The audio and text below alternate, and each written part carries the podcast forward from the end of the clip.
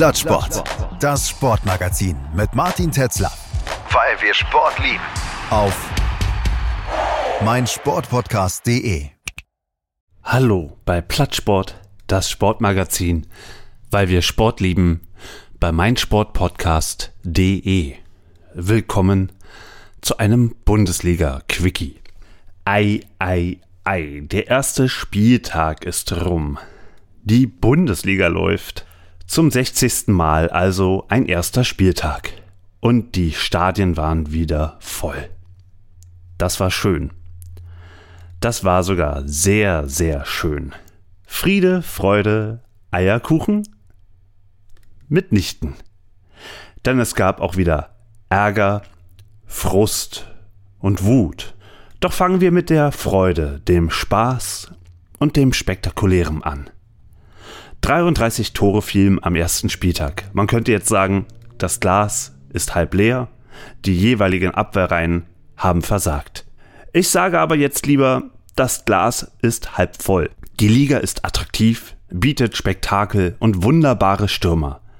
Wie Karim Onisivo von Mainz 05, wie Jamal Musiala und Sadio Mané vom FC Bayern oder Jordan Sibachö von Union Berlin. Es gibt auch nach den Abgängen von Lewandowski und dem Dortmunder Heiland immer noch genügend Knipser.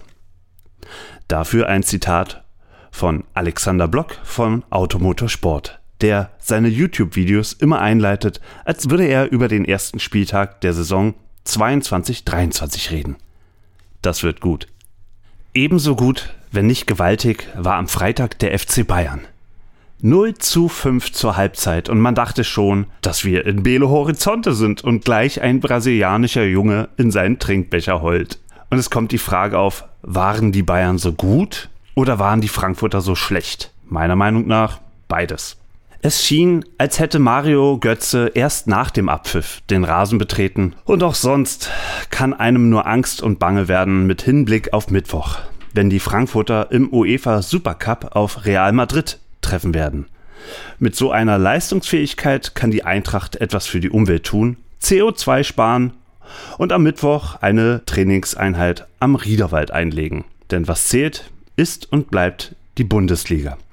Alles andere ist nur Konfetti. Das einen freut, ist des anderen leid. Union Berlin bekommt seinen Treffer nach VAR-Überprüfung zugesprochen. Großer Jubel im Stadion an der alten Försterei. Kurze Frage, wo waren da eigentlich die scheiß DFB-Rufe von der Waldseite? Auf der anderen Seite großer Frust auf Schalke und in Leverkusen. Das wird wieder viel Wehklagen sein, wenn die Benachteiligten nach Abpfiff vor die Journalistenmikros treten. Andererseits, was wurde nicht vor Einführung des Videoschiedsrichters gejammert, dass es nichts mehr zu diskutieren gäbe?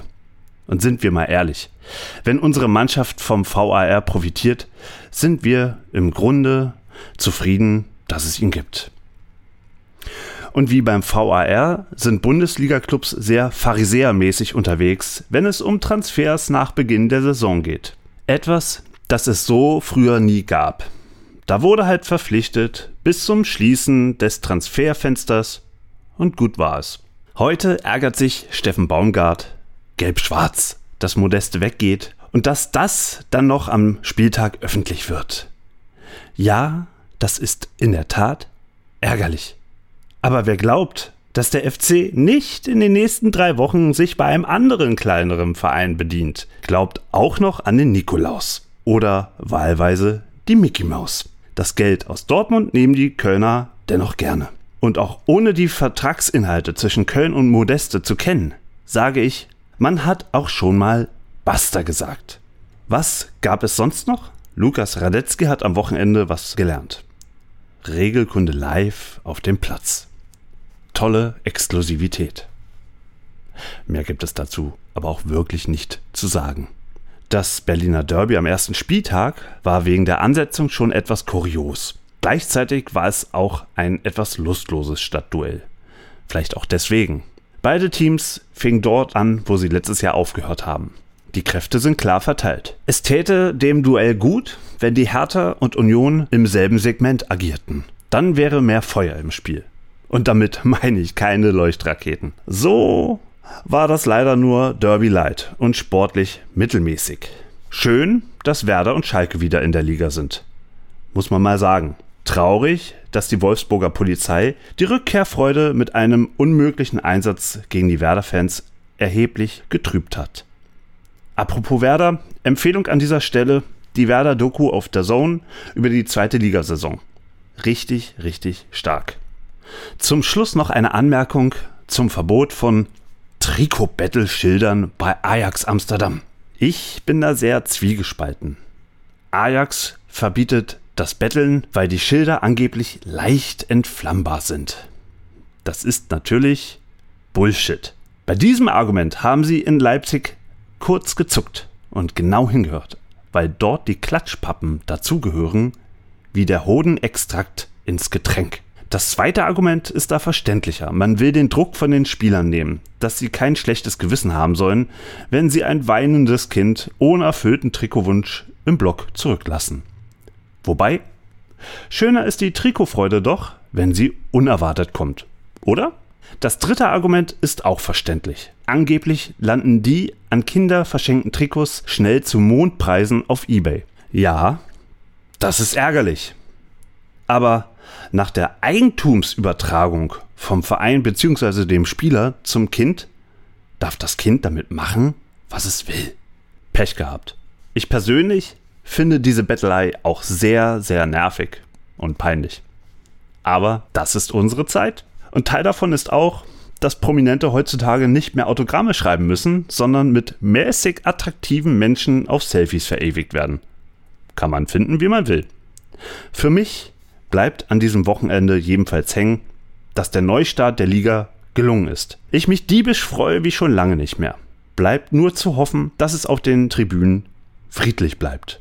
Und wir nicht immer alles so bierernst nehmen, was zwischen den beiden Torauslinien passiert. Fußball bleibt die schönste Nebensache der Welt. In diesem Sinne, bleibt gesund und bis zum nächsten Mal. Übrigens, eine Sache noch. Besucht Plattsport bei Instagram, Facebook und plattsport.de, abonniert unseren Podcast und hinterlasst uns gerne bei Apple Podcast oder Spotify eine Bewertung. Vielen Dank und bis zum nächsten Mal. Schatz, ich bin neu verliebt. Was? Da drüben. Das ist er. Aber das ist ein Auto. Ja, eben. Mit ihm habe ich alles richtig gemacht. Wunschauto einfach kaufen, verkaufen oder leasen. Bei Autoscout24. Alles richtig gemacht. Wie baut man eine harmonische Beziehung zu seinem Hund auf? Puh, gar nicht so leicht. Und deshalb frage ich nach, wie es anderen Hundeeltern gelingt, beziehungsweise wie die daran arbeiten. Bei Iswas Dog reden wir dann drüber. Alle 14 Tage neu mit mir, Malte Asmus und unserer Expertin für eine harmonische Mensch-Hund-Beziehung, Melanie Lippisch. Iswas Dog mit Malte Asmus. Überall, wo es Podcasts gibt.